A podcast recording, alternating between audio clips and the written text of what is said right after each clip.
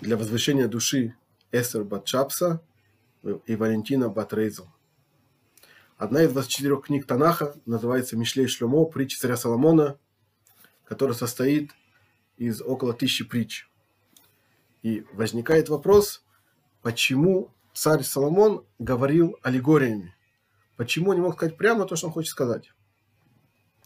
На иврите притча – это машаль, а слово лимшоль – властвовать. То есть с помощью правильной притчи можно получить определенную власть. Что имеется в виду? Так же, как в материальном мире есть четкие правила и законы, по которым он существует, также в духовных мирах есть четкие правила и законы. Пример. Мы хотим помолиться, мы берем сидур и читаем молитву. И мы надеемся, что Бог эту молитву услышит и даст нам ответ. Но как эта молитва поднимается, да, что ее берут ангелы, начинают ее поднимать, очищают ее по дороге, передают вышестоящим ангелам. И так молитва проходит семь редакций, пока доходит до Всевышнего. Как мы говорим в молитве в Рошходыш, Яле, Ваяво, Ваегия, Ваирае, Вараце, Ваишама, Ваипакет, Ваизахер.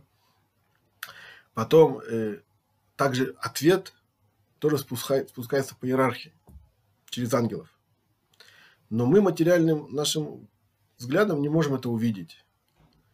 И если нам показать в этом мире какую-то аллегорию, какую-то притчу, то мы сможем этой духовной схемой овладеть. Существует три вида притч. Первый, самый распространенный, это когда приводится какая-то посторонняя история для того, чтобы лучше понять нашу тему. Пример. Берем человека, показываем ему костюм. Говорим, ты видишь костюм? Как ты думаешь, он мог сам создаться как, с помощью какого-то взрыва, случайно? Нет. Если есть костюм, значит, есть портной. Показываем человеку дом. Говорим, ты видишь, вот есть потолок, стены, мебель, шторы висят. Это могло быть случайно? Нет, если есть дом, значит, есть строитель. И говорим, вот то же самое мир, такой гармоничный, такой продуманный.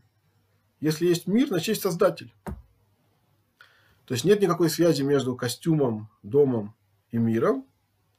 Но мы это приводим для того, чтобы лучше понять нашу тему.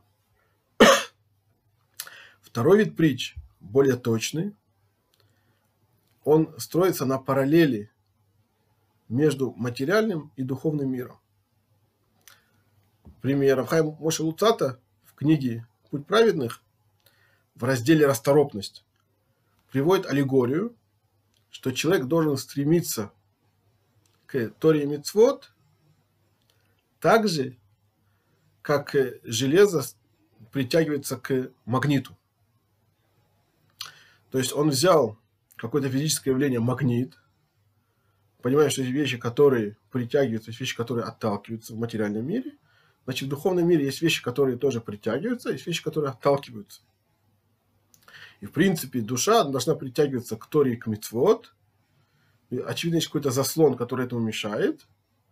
И вот он говорит, что нужно, чтобы человек так загорелся, да, душа, чтобы так загорелась, тогда он будет притягиваться к Торе и к Мицвод.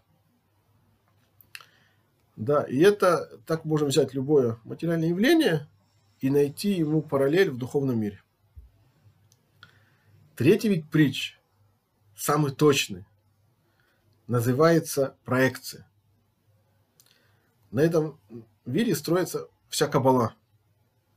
То есть, если мы видим в материальном мире что-то, то это проекция какому-то явлению в духовном мире.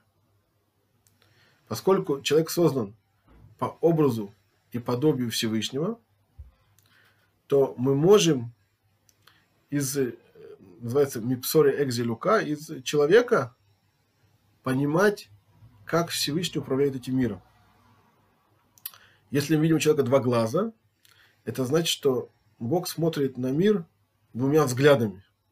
Взглядом милосердия и взглядом суда. Мы знаем, что в Рош-Шана с помощью трубления в шуфар мы как бы пересаживаем Всевышнего из трона суда в трон милосердия. И он совсем по-другому уже смотрит на, на те же самые наши поступки. Если у человека есть две руки, правой рукой он пишет, он делает какие-то мелкие вещи, более точные, более дорогие для него, а левой он просто поддерживает, чтобы это не упало. То же самое у Всевышнего есть главное управление, главное направление, куда он ведет мир.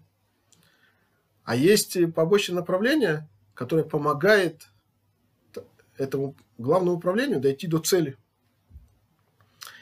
Да, и вот эта проекция – это самая точная, самый точный вид притч. Да, и книга Эцхайм в Кабале, и также, также Авраам Авину, он смотрел на себя и дошел до многих заповедей. Но это отдельная тема. А пока я желаю всем научиться глубже смотреть на этот мир, на, на вещи, которые нас окружают. И мы с вами постараемся проучить притчи царя Соломона и адаптировать их под нашу жизнь.